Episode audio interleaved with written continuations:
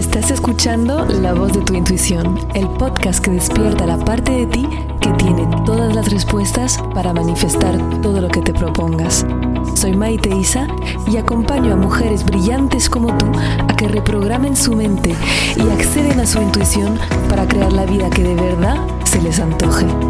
Recuerda amiga, tu éxito es inevitable. Hola mujer, ¿qué tal? ¿Cómo estás? Bienvenida al episodio 35 de La voz de tu intuición. Seguimos hablando de dinero, segunda semana consecutiva de esta lista o serie, más bien, mejor dicho, de episodios sobre el dinero que me habéis pedido en mi podcast cuando hace unos días, hace ahora unos 10 días, os he preguntado regresando de vacaciones, regresando del verano, de qué queréis que os esté hablando y la verdad es que el número uno, los resultados han sido sin equivocación posible el dinero. Es verdad que habéis hablado también de otras temáticas, pareja, por ejemplo, y no me las olvido, hablaré también de esto en un futuro. Pero vamos organizadas y empezamos con el dinero. Gracias, gracias, gracias por el feedback increíble que he tenido del primer episodio de esta serie. La verdad es que estoy mega, mega contenta, feliz y súper honrada que te pueda servir tanto lo que voy compartiendo.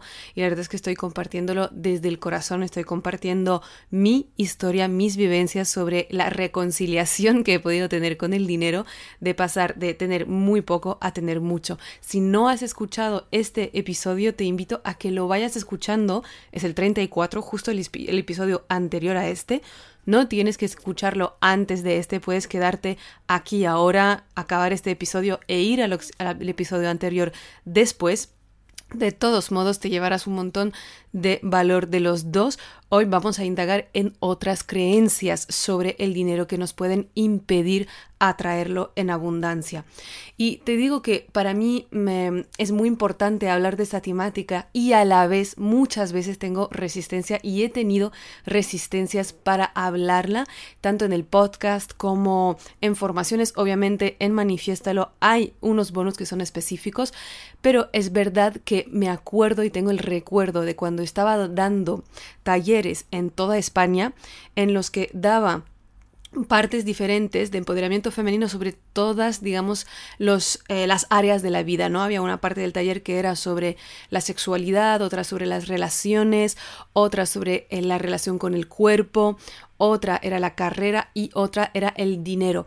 Y te prometo que la temática dinero era siempre la que enfadaba. Sí o sí, había mínimo una o dos personas que se enfadaban y malentendían lo que era el propósito que era al final ayudar a todas a tener el nivel de abundancia que desean, que no quiere decir que todas queremos ser millonarias, que no quiere decir que lo único importante en la vida es el dinero. Y si cuando escuchas el podcast y tienes ese tipo de comentarios mentalmente, ojo, míralos bien, porque quiere decir que de alguna forma estás o enfadada con el dinero o no entiendes el punto. Y son esas creencias que no nos permiten atraerlo en abundancia, porque son, son esas creencias limitantes que nos hacen creer que si yo persigo o si yo quiero atraer más dinero, entonces voy a dejar de lado otras partes de mi vida. Eso que llamamos la mentalidad de rincón, que nos hace pensar que podemos tener o uno o el otro, ¿no? Yo prefiero tener Em, tiempo con mi familia que tener dinero, ¿no? O no, yo prefiero amor que dinero y no entendemos que en realidad podemos tener los dos, es un y y no es un o.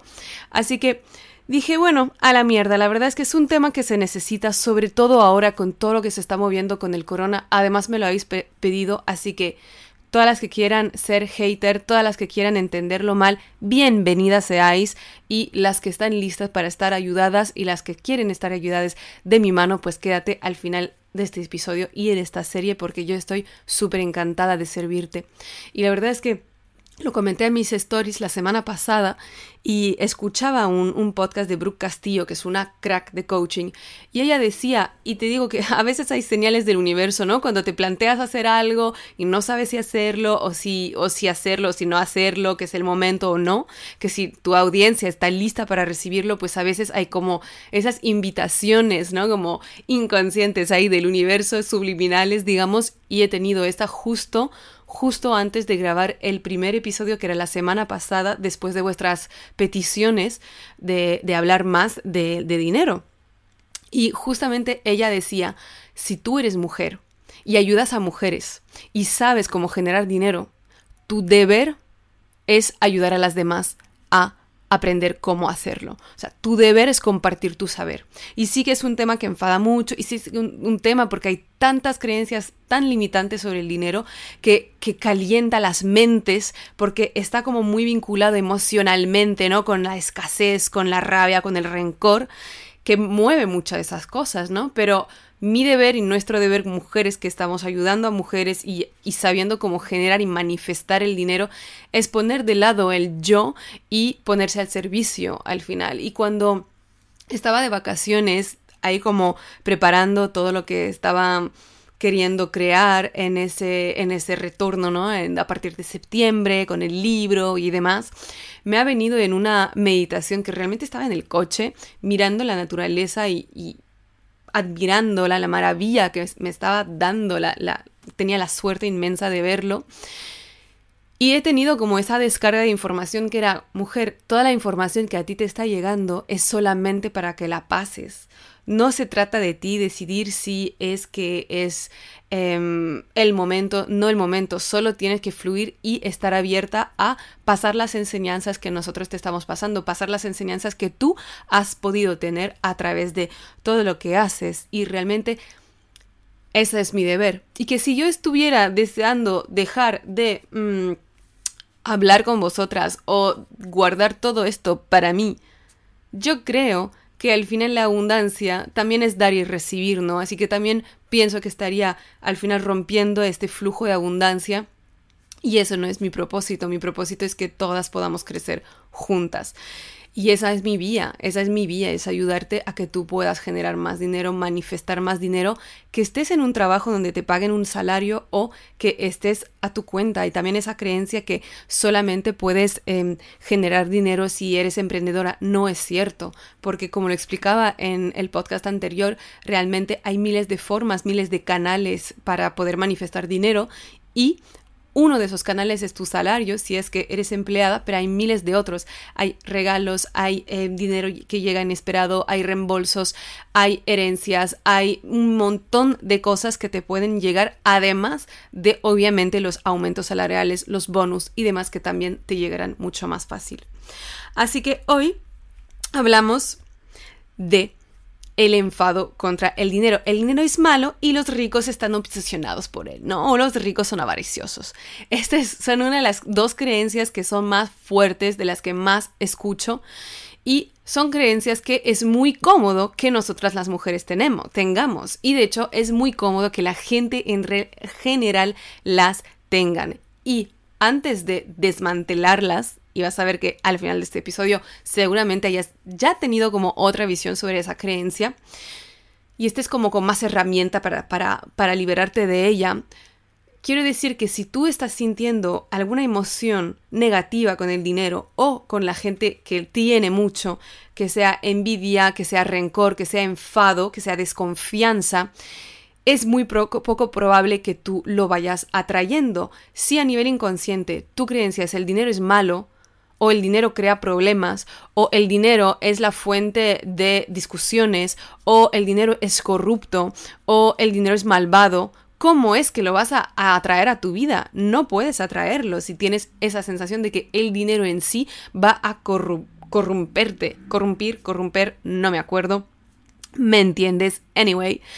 Y justamente como toda esa energía la energía que tú le pongas a nivel emocional y a nivel mental al dinero va a ser respondida con la energía dinero que viene a ti o no viene a ti.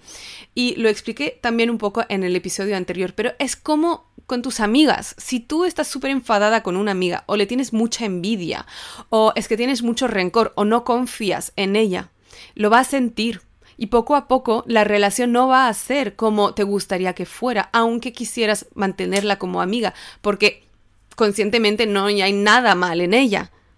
Así que es igual con el dinero, por eso es tan fundamentalmente importante cambiar esas creencias, limpiarlas.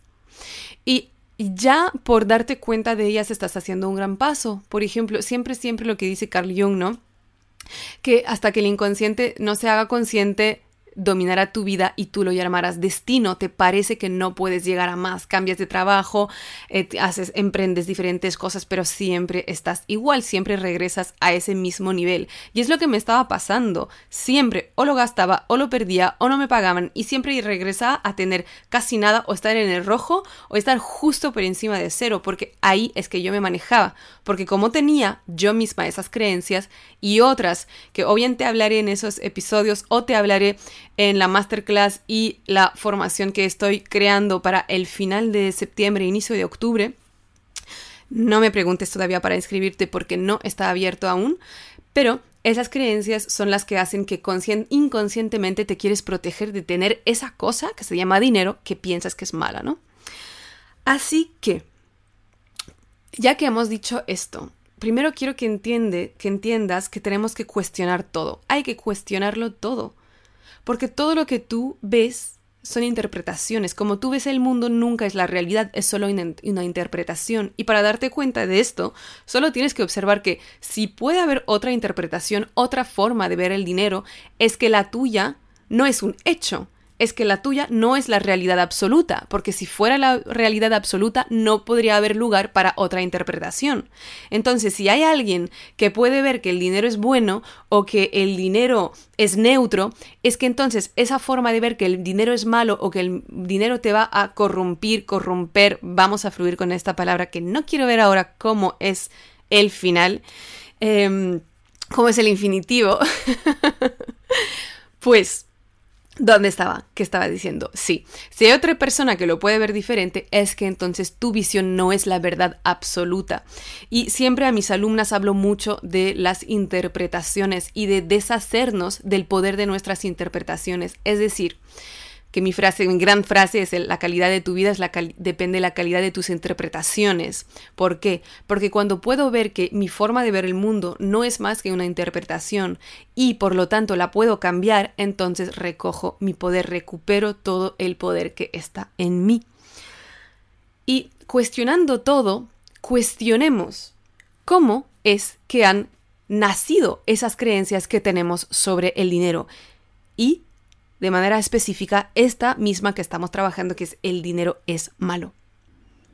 ¿Quién puede tener interés a que el pueblo, y te digo el pueblo en general, porque las mujeres ya es otra cosa todavía más, todavía como más fuerte esta desconexión que hemos tenido con el dinero por haber sido realmente como visto como un tema o clasificado como un tema muy masculino, pero en general, ¿quién ha podido tener en la historia el interés de que el pueblo vea el dinero como algo malo y que vea el ser pobre como algo virtuoso o algo noble.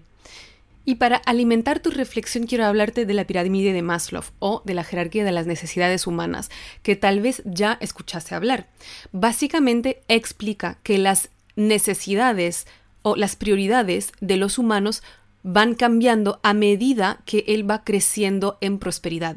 El primer nivel es el primer el nivel de la supervivencia, que necesitamos solo respirar, comer, descansar y básicamente reproducirnos. Es como ese nivel de mínima, mínima supervivencia que apenas me está bastando a mí para poder acabar el fin de mes, para poder mm, vestirme, para poder comprarme ropa, para vestirme y comprarme ropa es lo mismo, para poder comer, dar de comer a mis hijos, para tener un techo, es como lo más mínimo. Entonces toda, toda mi, eh, mi, cabeza, todo mi espacio mental va a estar ocupado por esas funciones de supervivencia. No voy a pedir más. Luego seguimos un paso y entramos en la seguridad física, en buscar empleo, en crear como más salud, eh, tal vez tener propiedad privada. Vamos añadiendo un poquito a nuestro digamos, a nuestra pirámide de necesidades. Y luego, cuanto más subimos, el nivel más alto de la pirámide es la autorrealización, las ganas de ser libre, las ganas de cumplir los sueños, las ganas de desarrollarse, el entendimiento de los propios derechos. ¿Y qué pasa cuando llegamos a ese nivel? Cuando ya no estamos solo en supervivencia, es decir, que tenemos todo para cumplir nuestras necesidades básicas, tenemos todo para estar bien, nos sentimos seguros, eh, nos elevamos Y entonces pedimos más. Entonces, ¿qué hace un pueblo que tiene dinero, que tiene una buena relación con el dinero?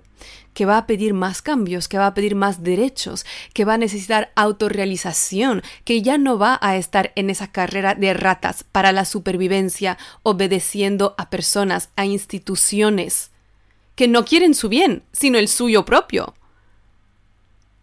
Cuando el pueblo tiene hambre, lo único que hace es supervivir, sobrevivir. ¿Y no crees que un pueblo que solo sobrevive es mucho más manipulable? Claro que sí si es que ya no tengo para comer, o si todo mi espacio mental está en si voy a acabar fin de mes, ¿qué voy yo a buscar realización? ¿O qué voy yo a cuestionar las cosas? Si no puedo ni educarme. Soy mucho más manipulable y eso está genial. Y todas las instituciones grandes que han travestido el hasta el mensaje de libros tan espirituales como la Biblia ganan de esa desconfianza del pueblo en cuanto al dinero. Tú entraste en una iglesia católica, por favor, ¿cuántos kilos de oro hay? Hola, el, dinero es malo, la riqueza es mala. Es muy interesante, es muy, es, es muy bueno que el pueblo crea esto. Y ya no te digo ni las mujeres, porque todavía en esa jerarquía en la que las mujeres siempre han sido ciudadanos de segunda categoría, que nosotras tengamos una relación de mierda con el dinero, pues viene de maravilla porque no nos sabemos hacer independientes, porque no nos sabemos hacer libres financieramente. Y entonces, ¿qué? Que dependemos de los demás, muy a menudo del sexo fuerte, sexo fuerte entre comillas. Así que ya ves por dónde va. Cuestiona antes de tú aceptar que el dinero es malo o que el dinero es corrupto en sí. Cuestiona de dónde viene y quién se beneficia que tú mantengas esa creencia. Y te voy a compartir una metáfora de mi mentora que me fascinó y que cuando justo cuando estaba a 80 euros en la cuenta, lo último que he hecho fue invertir en un programa de desarrollo personal en el cual había una parte de hablar de mentalidad de dinero, de mentalidad de abundancia que me transformó por completo, aunque ya había leído muchos libros sobre el tema. ¿Por qué? Porque los libros es más información y es muy diferente hacerlo, hacer los ejercicios, estar ahí poniéndote. Y en inglés hay una expresión que dice put your money where your mouth is y es Pon tu dinero donde está tu boca. Básicamente, si hablas tanto de querer cambiar tu realidad financiera, pues en el momento que se te presenta la oportunidad también se lista para invertir en tu crecimiento. Entonces, bueno, básicamente lo último que he hecho con lo que me quedaba que hizo que me quedara en 80 euros fue invertir con todo lo que tenía en ese programa. Y una de las metáforas que realmente me cambió la vida fue esta del cuchillo, que tal vez si eres alumna ya la escuchaste o la mencioné ya en alguna entrevista que me hicieron. Y es para entender que el dinero es una herramienta neutra, neutra, estoy diciendo neutra, no negativa, no positiva, no tiene nada más que neutralidad. Y por ejemplo, si el cuchillo, ¿vale? está en las manos de un padre de familia o una madre de familia que va a preparar la comida para toda su familia con muchísimo amor, con muchísima alegría y que va a preparar una comida maravillosa que se van a juntar todos juntos, ese cuchillo, esa herramienta, se vuelve un cuchillo para hacer el bien, para crear un momento de amor, pero no creo que sea el cuchillo que se lleve todas las felicitaciones y todo el mérito por la comida, ¿no? Es el padre o la madre de familia. Y de otro lado, si el cuchillo está en las manos de un asesino y que ese asesino va a matar a alguien, ¿qué pasa? ¿Que la culpa es, la del cuchillo? Tampoco creo. Siempre es el que tiene la herramienta que decide qué hacer con él. Entonces yo te voy a decir, ¿Qué harías tú con más dinero? Tú que eres aquí, mujer consciente, con ganas de, mejorar, de ser mejor persona, con ganas de ayudar al mundo, con ganas de ayudarte a ti. ¿Acaso te vas a volver mala persona cuando tengas el dinero? Es que el dinero no tiene esa capacidad de transformarte, no tiene esa capacidad, al igual que el cuchillo no tiene la capacidad de transformar ese padre o esa madre de familia en asesino. Solo que les da tanto al asesino como al padre o la madre de familia la posibilidad de cometer lo que han decidido crear, de hacer el hecho que han decidido hacer, que sea la comida o que sea el asesinato. Entonces dejemos de culpar a una herramienta neutra y miremos qué nos está pasando con esa herramienta. Que si pudiéramos tener una relación más positiva con él, con ella, tampoco le estaríamos dando tanto poder. Lo que es súper importante entender es que los, el dinero va a potenciar los rasgos de tu carácter. Que si eres generosa con poco, imagínate cuán generosa vas a poder estar y ser con mucho. Mira, pensamos que es muy noble conformarse con poco. Y no te digo que todas queremos ser millonarias, pero te digo que conformarse con poco y estar frustrada con tu situación económica no es noble, porque no estás ayudando a nadie, no estás ayudando ni a tus familiares ni a tus amigos, no estás ayudando a nadie, no, tienes menos para dar. O sea, que dejemos de pensar y de seguir pensando que la nobleza es tener menos, que si te va y que estás feliz teniendo menos y que así es tu estilo de vida y que no anhelas más, a mí me parece genial y perfecto. Pero si esta está creando una frustración en ti que sabes que estés destinada para más, en realidad tu deber es ir a por lo que quieres, porque así, por eso estás en el mundo. Y lo que, por ejemplo, yo hago con mi dinero es dar, crear empleo en un ambiente de trabajo ideal, que además tiene impacto directo sobre la vida de miles de mujeres alrededor del mundo, que pueden manifestar sus sueños gracias al trabajo de mi equipo y, el mío. Doy a asociaciones miles de euros que antes no podía dar. Ayudo a familiares que están necesitándolos. También me mimo. Me mimo. Me permito un estilo de vida que me hace sentir plena y lista para ayudar más y más y más. Que me permite estar en esa pirámide en el nivel de autorrealización. ¿Y cuántas de vosotras me mandáis mensajes diciendo que agradecéis el momento que he descubierto mi misión cuando estaba en ese trabajo que no me gustaba y que agradecíais tanto que yo me dediqué a esto para poder enseñaros el camino. También hay que entender que si tú te sientes seca por dentro, ¿qué vas a dar? Tienes derecho a animarte, a cuidarte, a comer comida biológica si es lo que te gusta. Tienes derecho.